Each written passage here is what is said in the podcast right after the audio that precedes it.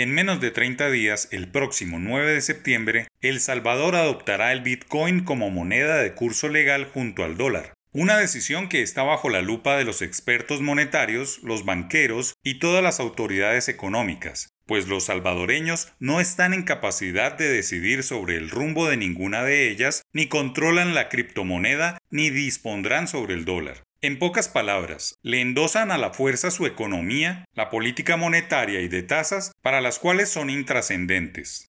El Salvador es una economía de unos 25 mil millones de dólares, la cuarta parte de la bogotana, con un ingreso per cápita de 4 mil dólares, uno de los más pobres del continente. Su PIB está fundamentado en manufacturas, servicios, agricultura y las exportaciones étnicas, productos alimenticios y del agro que compran más de 3 millones de salvadoreños que viven en países como Estados Unidos, México y España.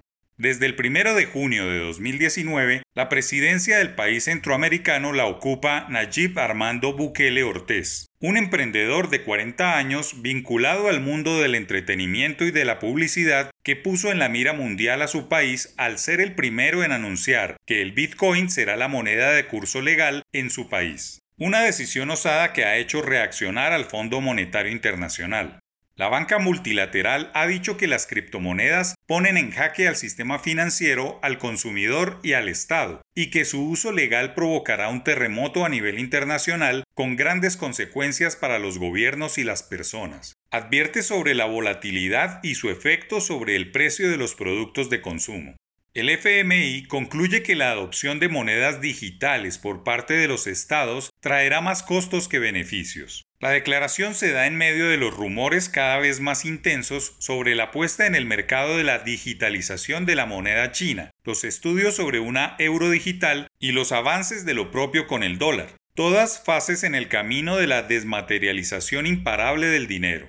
Citados por Business Insider, el director de Asuntos Monetarios y Mercados Financieros del FMI, Tobias Adrián, y la directora del Departamento Jurídico de la organización, Rhoda Wicks Brown, comentaron en el blog Diálogo a Fondo que la política del líder salvadoreño es un paso demasiado grande. Para los especialistas, intentar convertir criptoactivos en moneda de curso legal es un atajo nada aconsejable y hacen advertencias para tener en cuenta. Inestabilidad macroeconómica, la política monetaria perdería fuerza, vaivenes en los precios, problemas financieros por actividades ilícitas, nuevos problemas legales, exposición de las entidades financieras, sócavo de la protección de los consumidores e implicaciones ecológicas nefastas.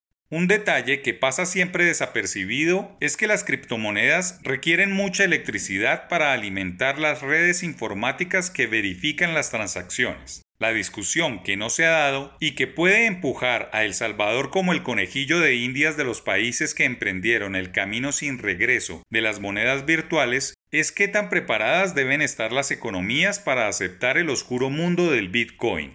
Muchas cosas que aprender. Por fortuna, El Salvador se ofreció para experimentar con su gente y su economía.